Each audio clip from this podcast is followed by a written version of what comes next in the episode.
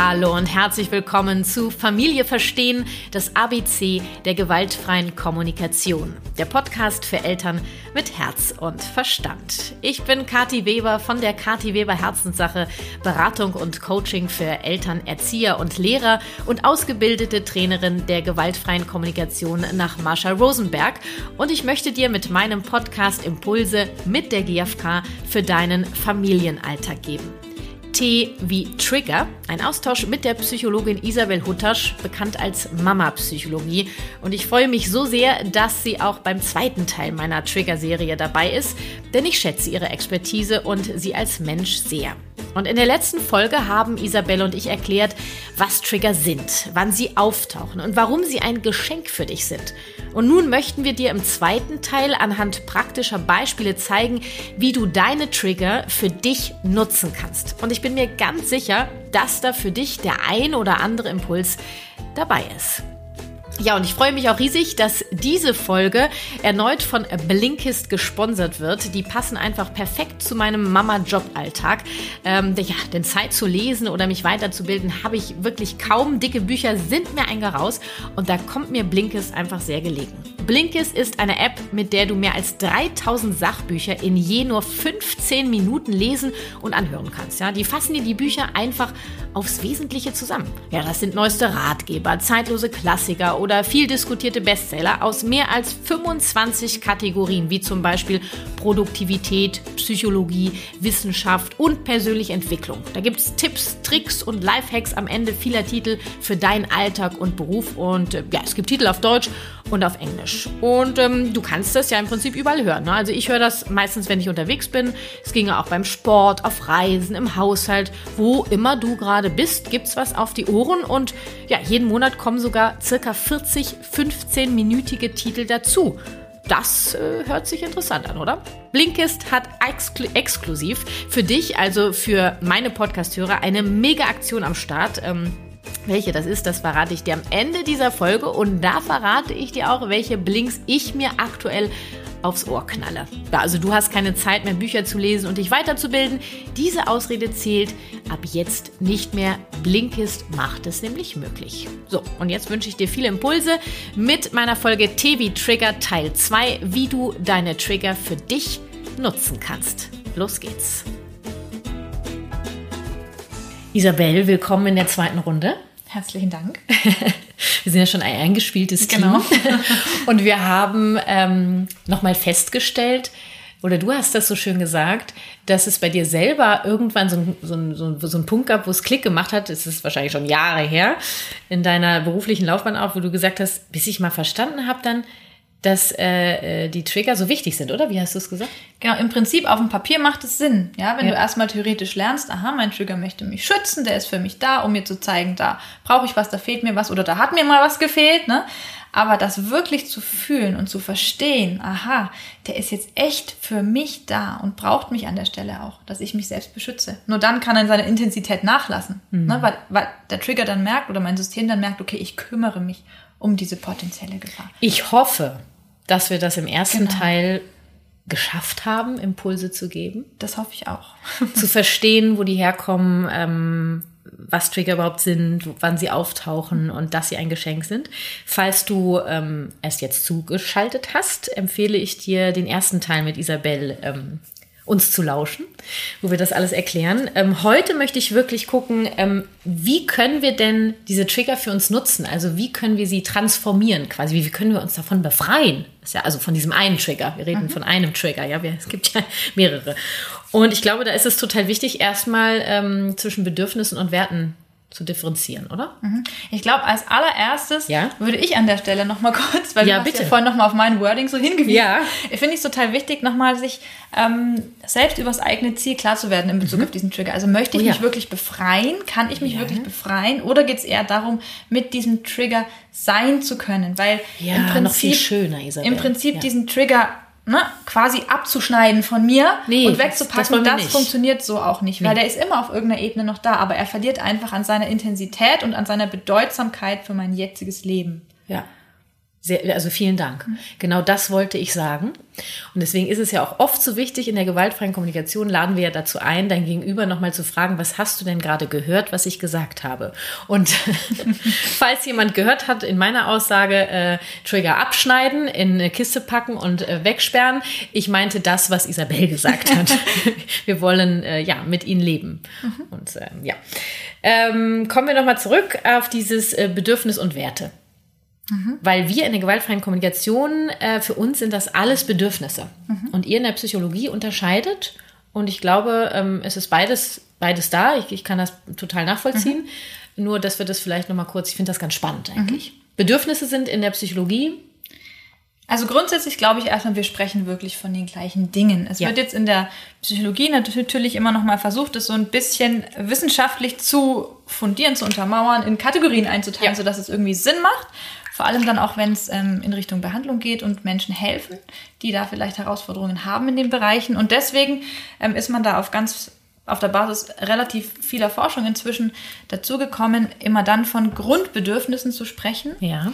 wenn das bestimmte Dinge sind, die wir als Menschen wirklich erfüllt brauchen, damit wir überleben können, mhm. beziehungsweise gut leben können. Mhm. Also diese Grundbedürfnisse, die gibt es auf körperlicher Ebene, ne, das Essen, das Schlafen, ne, die Erholung, das brauchen wir. Sexualität? Sexualität ist, ähm, kann man jetzt auf einer Seite zum körperlichen Bedürfnis zähle, mhm. aber auf der anderen Seite gibt es eben auch psychische Grundbedürfnisse. Mhm. Dazu gehört zum Beispiel das Bedürfnis nach Bindung, ja. ne, Verbindung. Mhm. Da spielt Sexualität natürlich auch mit rein. Stimmt. Deswegen gibt es viele, die sagen, ähm, Sexualität ist kein Grundbedürfnis an sich, sondern mhm. gliedert sich unter in verschiedene andere Grundbedürfnisse. Ah.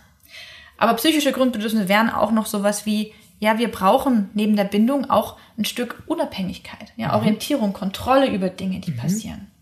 Ähm, wir wollen alle, dass unser Selbstwert erhalten bleibt oder mhm. sich sogar noch erhöht. Ne? Mhm. Und wir streben auch als Menschen immer angenehme Zustände an und versuchen unangenehme irgendwie zu vermeiden, wenn es geht. Also das alles wären zum Beispiel psychische Grundbedürfnisse, die das Oberziel haben, uns irgendwie äh, überleben zu lassen. Okay, also bei euch geht's bei den Grundbedürfnissen eher so ums Überleben in Anführungsstrichen? In letzter Konsequenz ja. ja.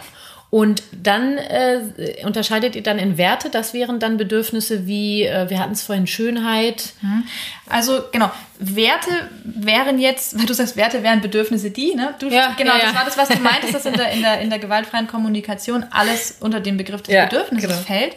Ähm, in der Psychologie spricht man eher dann von Werten, wenn es Dinge sind, die tatsächlich unserem Wesen in irgendeiner Art entsprechen, dass sie mhm. uns ganz, ganz wichtig sind. Entweder weil wir als Menschen so sind, mhm. als Individuen so sind, mhm. nicht zwingend von der Evolution her, wie das bei den Grundbedürfnissen so ist, ähm, oder weil wir eben Erfahrungen gemacht haben und gemerkt haben, das ist uns wichtig im Leben. Okay, und äh, die gewaltfreie Kommunikation sagt, ähm, alle Menschen haben die gleichen Bedürfnisse. Das sagt auch die Psychologie grundsätzlich erstmal. So. ähm, das heißt, bei euch sind das die Werte, die hat auch jeder Mensch, nur ist die Intensität oder das, was mir wichtig ist, da gibt es ja Unterschiede. Also, mm, also bei den, bei den Grundbedürfnissen sagt die aktuelle Psychologie, ich möchte es nicht für jeden Psychologen sprechen, mit Sicherheit oder für jede Psychologin gibt es da unterschiedliche Ansichten, aber die Grundbedürfnisse hat zunächst mal jeder mhm. und sie sind aber unterschiedlich ausgeprägt bei mhm. jedem und auch die Bedeutsamkeit der Einzelnen ist unterschiedlich zwischen genau. den Menschen. Bei den Werten ist es hingegen so, es gibt viele Werte, aber nicht jeder hat jeden Wert. Mhm. Also da gibt es nicht bei jedem zwingend eine Ausprägung. Es gibt auch in der Anschauung Werte, die zum Beispiel für andere gar nicht auf dem Plan stehen quasi. Mhm. Da sagt die GfK, dass mhm. die schon irgendwo da stehen, nur eben nicht präsent sind oder nicht, nicht, mhm. nicht so wichtig sind. Mhm. Aber ich glaube, dass, äh, ich glaube, am Ende wollen wir alle das Gleiche. Ähm, genau, ich glaube, es sind wirklich nur Begrifflichkeiten. Ja, genau. Und, ja. Die haben wir jetzt hoffentlich geklärt. also nur, dass wenn Isabel von Werten spricht und ich Bedürfnisse nenne, ich hoffe, ihr habt jetzt verstanden, dass Isabel und ich die gleiche Sprache sprechen, nur andere Wörter benutzen. das hast du aber schön gesagt. Also du redest Chinesisch und ich Japanisch genau, und am Ende genau. kommt Kauderwelsch bei rum. ähm, so, wir haben gesagt, dass Trigger im Grunde genommen auf unerfüllte Bedürfnisse oder unerfüllte Werte in deiner Sprache hinweisen. Mhm, beziehungsweise überschrittene Grenzen die Stadt. Genau. genau. Erzähl uns doch noch mal ein bisschen über diese überschrittenen Grenzen. Mhm. Also wenn wir noch mal eine Triggersituation aus der Kindheit nehmen, stellen ja. wir uns doch mal vor, zum Beispiel, da ist ein Kind. Ja. Dieses Kind hat einen Teller heruntergeworfen. Dieser Teller ja. ist zerbrochen. Ähm, und die Bindungsperson, egal ob Mama oder Papa, fängt jetzt das wütendes Toben des Schreien Wie kannst du nur, kannst du nur immer bist du ein Schussel, genau, genau, ständig geht genau. was kaputt, mir reicht's jetzt, kannst den Scheiß alleine wegmachen. Genau. Ab in dein Zimmer. Ganz genau so könnte diese Situation ablaufen. Kann das gut, ne? Super. Ja, ja. Eins mit Sternchen. Ich habe das gelernt. Ja. Was, was im Prinzip das macht, ist, ich überschreite eine Grenze. Es kann sein, dass dein Kind mit dem Verhalten auch dich in der Grenze berührt hat, weil dir dieser Teller zum Beispiel wichtig war, mhm. weil er von deiner Oma war oder mhm. was auch immer. Mhm. Und was wir häufig einfach auch von unseren Eltern übernommen haben, ist dann zu reagieren auf eine Grenzverletzung unsererseits, indem wir die Grenzen des Kindes auch verletzen. Mhm. Also wirklich das Kind als Zielscheibe für unsere Wut nehmen und uns einfach herabwürdigen. Das wäre jetzt eine typische Grenzüberschreitung, dem Kind zu sagen, du bist echt so blöd. Mhm. Ja. Mhm. Ähm, und das würde, könnte, muss nicht, aber kann beim Kind in dieser Situation dazu führen, dass es einen Trigger ausbildet. Das, ja, es gibt ja auch dann so manchmal ganz komische Verhaltensweisen, wo wir uns mhm. fragen, warum will das Kind denn nicht mehr den Tisch decken? Mhm. Ja, es kann sein, dass dieser Teller als Trigger für diese Herabwürdigungssituation mhm. dazu führt, dass das Kind es ab jetzt meidet, einfach um sich zu beschützen. Nehmen wir mal an, äh, wir jetzt als Erwachsene wären mhm. dieses Kind aus deinem Beispiel, äh, dem der Teller runtergefallen ist mhm. und eben genau das erlebt hat. Und das System hat abgespeichert, ähm, Gefahr. Mhm. Also wenn jemand so mit mir redet, ist das eine Gefahr.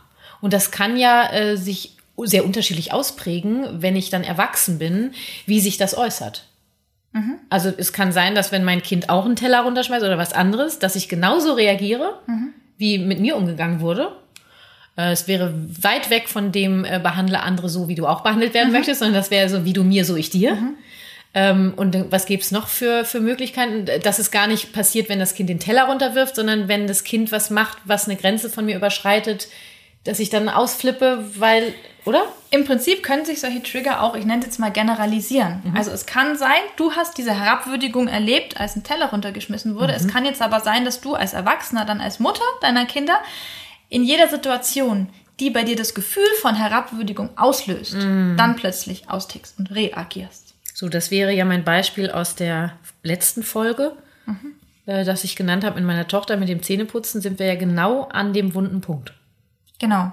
Und das hat mit Sicherheit, in der Stelle ist es noch eine engere Verkettung oder noch mhm. eine weiterführende Verkettung, weil da nicht nur der Teller dann assoziiert wird mit der Herabwürdigung, mhm. sondern diese erlebte Herabwürdigung genau. durch die engsten Bindungspersonen, die Eltern natürlich auch fürs Kind bedeuten kann, okay, da ist jetzt meine Bindungsbeziehung bedroht. Mhm. Und das ist das Schlimmste mhm. im Prinzip, was ein Kind erfahren kann. Diese Angst, ne, diese Bindung bedroht zu wissen, weil eine bedrohte Bindung heißt ja erstmal mhm. potenziell wieder, das sind wir bei der Lebensgefahr. Genau, weil ne? du hast am Anfang dieser genau. Folge gesagt, äh, diese Bindung ist ein, ein äh, Grundbedürfnis jedes, mhm. jedes Menschen.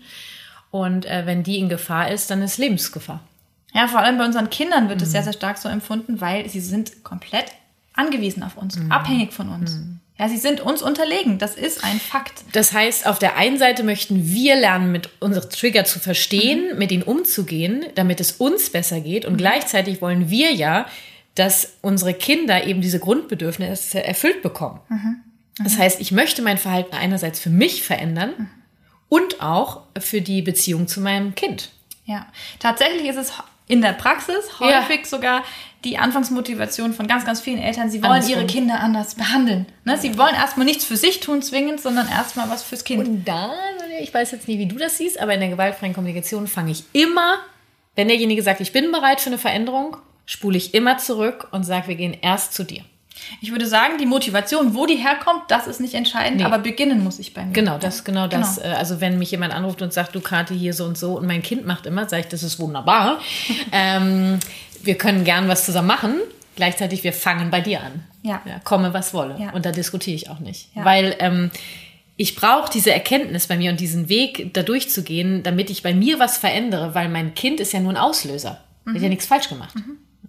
So, und jetzt mal, also jetzt, ich fand das eben ganz spannend, was du gesagt hast mit diesem Teller. Jetzt bin ich die erwachsene Frau oder der erwachsene Mann. Also wir reden immer von Mamas, weil wir beide hier mhm. als Mamas sitzen. Alle Papas sind natürlich herzlich eingeladen. Ich bin diese erwachsene Frau, ich bin eine Mama, die diese Erfahrung mit dem Teller gemacht hat und wahrscheinlich wird es in meiner Kindheit ähnliche Erfahrungen noch, werde ich ähnliche mhm. Situationen noch gehabt haben. Ja. Ähm, so, und jetzt merke ich, dass ich in Situationen, wo meine Grenze überschritten wird, ähm, reagiere so, wie ich nicht reagieren möchte. Also ich, ich schreie, ich, ich tue weh, ich renne weg, keine Ahnung. Mhm. Ähm, und jetzt habe ich beschlossen, ich möchte das ändern. Wie komme ich überhaupt, also erstmal dieser Satz, was wäre passiert, hätte, wäre, hätte ich das früher so gemacht wie mein mhm. Kind, der hilft mir schon mal weiter. Dann zu sagen, wie in Folge 1, okay, das ist ein Geschenk, worauf möchte mich das hinweisen? Und dann muss ich doch richtig, also nicht muss, aber ich, das ist eine, das ist eine Friemelarbeit, Isabel. Ja. Das ist doch wie mit der Pinzette fange ich an zu suchen, was umzudrehen, wieder umzuklappen oder wie würdest du das beschreiben? Im Prinzip ist es Puzzeln. Ja, ne? ja, okay, Puzzeln ist also vielleicht wir, ein bisschen anschaulicher als meine Pinzette.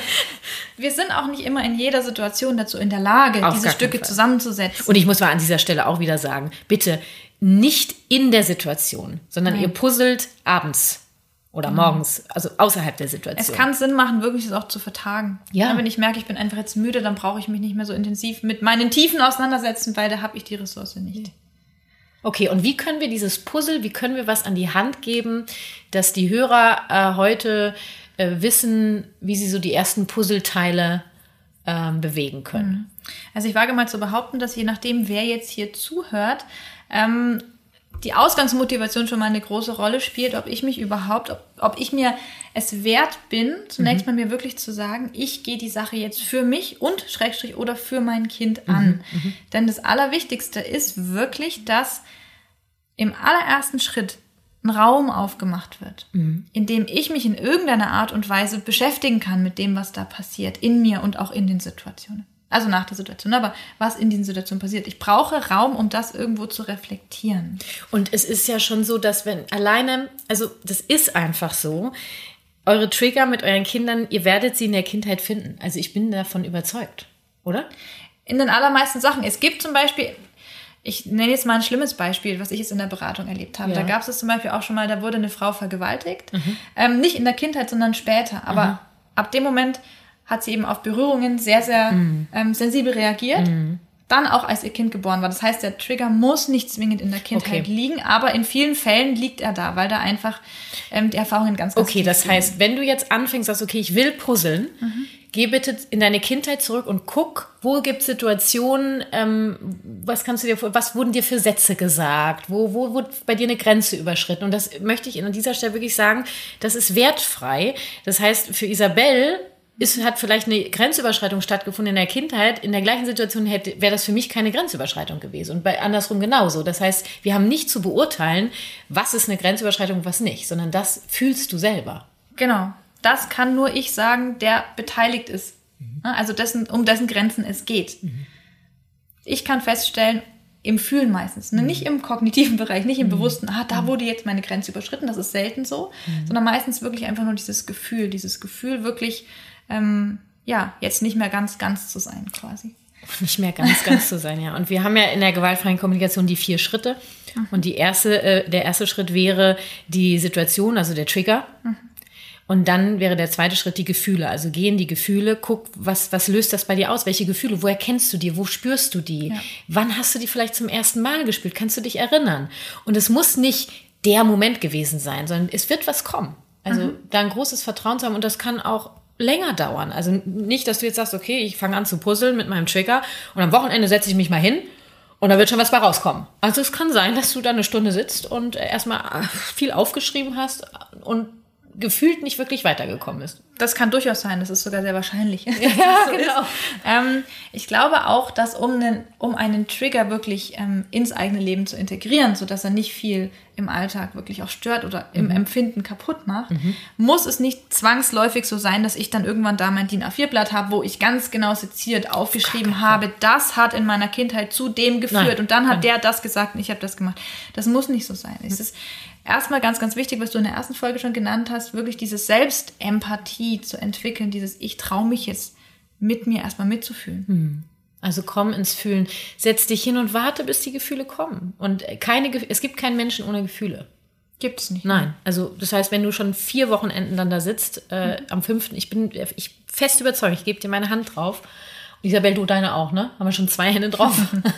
ähm, es wird was kommen und guck, was das für Gefühle sind, wo führen die dich hin und dahinter stecken unerfüllte Bedürfnisse. Was brauchst du, äh, um, um, ja, um in dein Gleichgewicht zu kommen, oder? Genau, also ich würde tatsächlich auch vielleicht hinschauen, was Ne, wenn du, also nehmen wir mal an, Ja. du kommst über deine Gefühle wirklich in Situationen deiner Kindheit. Ne? Manchmal tauchen dann plötzlich so Bilder auf. Ja, denkst, wo Wörter, Bilder, her? Wörter. Irgendwas. Ähm, dass du da wirklich erstmal ein Stück stehen bleibst und dir das anschaust. Mhm. Wertfrei. Und wirklich immer hinterfragst, verurteilst du dich jetzt dafür? Mhm. Gibst du dir da jetzt in irgendeiner Art und Weise eine Schuld? Ne, welche, was, was kommt da bei dir auf? Sagst du, das darf nicht sein oder ich bin falsch oder ich habe es falsch gemacht? Ne, weil diese Grundüberzeugungen kommen häufig aus solchen Situationen. Und da dann erstmal ein Stück stehen zu bleiben und wirklich hinzuschauen, das ist ganz, ganz wertvoll. Also wir reden, glaube ich, hier von einem wirklich, ich möchte es nochmal deutlich machen, einer Transformation, hast du ja schon mal gesagt.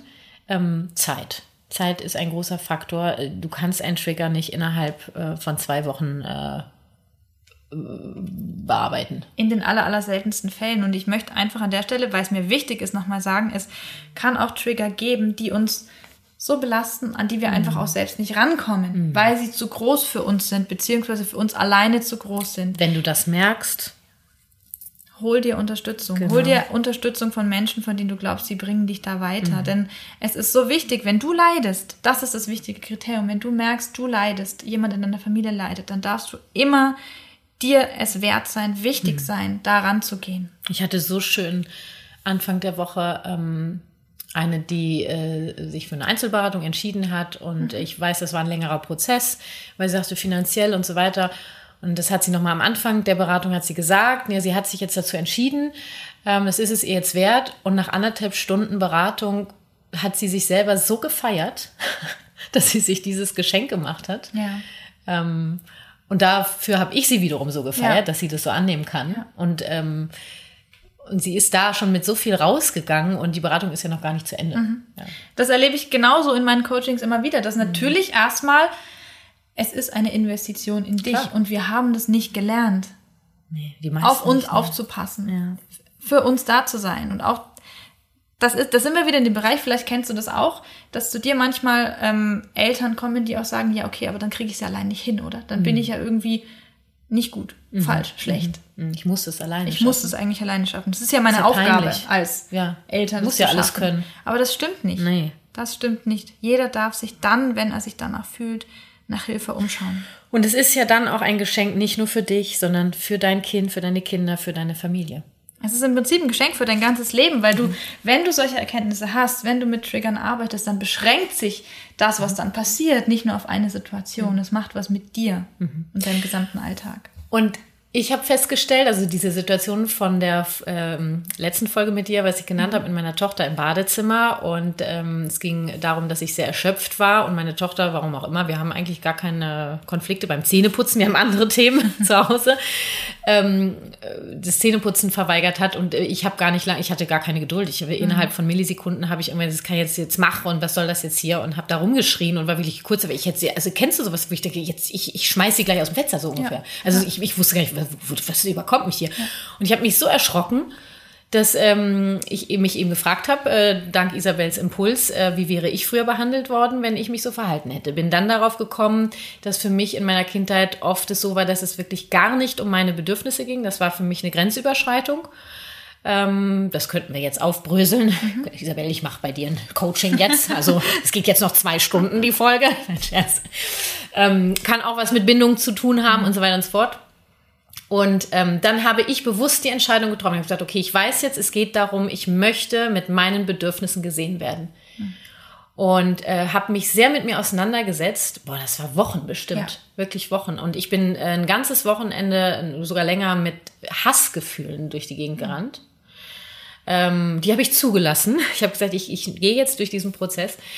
Ähm, und habe dann im Alltag nach Strategien gesucht, wie ich meine Bedürfnisse überhaupt selber erstmal sehen kann, weil ich mache andere dafür verantwortlich, dass sie meine Bedürfnisse nicht sehen. Ja, Schätzelein. Nicht? Wir kennen doch den Ansatz der gewaltfreien Kommunikation. Wer ist verantwortlich für die Erfüllung deiner Bedürfnisse? Du selber. Also habe ich gedacht, okay, erkenne deine Bedürfnisse und kümmere dich im Alltag drum. Und ihr glaubt es ja nicht. Ja, also ich liebe ja diese Zaubermomente. Und ich habe mich letztens gefragt, ich so, hä? Das ist jetzt aber lange her, dass ich das letzte Mal so geschrien habe. Und seitdem ich das letzte Mal, seitdem das her ist, dass ich das letzte Mal geschrien habe, bin ich durch einen Prozess gegangen, was ich alles mache, was ich gerade versuche, alles zu ändern. Und ich bin immer noch dabei, meine Routinen zu verändern und bin noch nicht an dem Punkt, wo ich sage, äh, ich habe sie geändert. Also ich bin immer noch im Prozess und da ist schon so viel passiert, dass ich sage so, wow, hä, das ist ja interessant. Und das fällt einem ja oft so spät erst auf, Ja. weil es so angenehm ist. Moment mal. Ohne Schreierei. genau, Moment Ja. mal, da war doch was. Ja. Ganz genau. Und ähm, also einfach so ein Beispiel jetzt aus, aus, mein, aus meinem Leben, um auch Mut zu machen und auch, dass, dass wir alle durch Prozesse gehen und dass es, dass es sich gut anfühlt am Ende. Und vor allem, das sind riesige Prozesse. Also Mhm. gerade ne, mit dem, was du erzählt hast, was du erlebt hast, deine Bedürfnisse wurden nicht gesehen. Und das ist ja was, was ganz, ganz viele gerade in, ich sage es mal, unsere Generation, der Generation davor einfach erlebt haben, dass man Kindern auch Bedürfnisse irgendwo abgesprochen hat. Ja. dass man gesagt hat, okay, nee, das Kind braucht das nicht, das hat einfach zu folgen. Punkt. Wir machen das jetzt so und äh, Genau, fertig das aus. ist jetzt so, Wie Punkt. du willst es nicht, gibt's nicht. Und es setzt sich natürlich dann auch so in uns fest, dass wir irgendwann Mhm. gar nicht mehr auf die Idee kommen, auf uns zu schauen. Mhm. Uns überhaupt zu fragen, was brauchen wir denn jetzt? Und egal um welchen Trigger es geht, ist das aber eine der Grundvoraussetzungen, Mhm. ne, um überhaupt den Mut zu haben, hinzuschauen. Naja, und da, da, am Ende geht es dann um Strategien. Also wenn du diesen ganzen Wulst, dieses ganze Puzzle, ja, kommen dann die letzten Puzzlestücke. Also dieses, wenn ich, ich puzzle immer ein Puzzle außenrum, fange ich an. Ich weiß nicht, wie Genau. du anfängst. Oft, ja. Ja, das heißt, ich rede jetzt von dem Mittelteil. Ja. Das sind dann in meiner, in meinen Augen die Strategien im Alltag. Was kannst du verändern, um dich im Alltag mehr um deine Bedürfnisse zu kümmern? Und ähm, ich sehe mich überhaupt nicht als Strategietankstelle. Ich weiß nicht, wie du das siehst.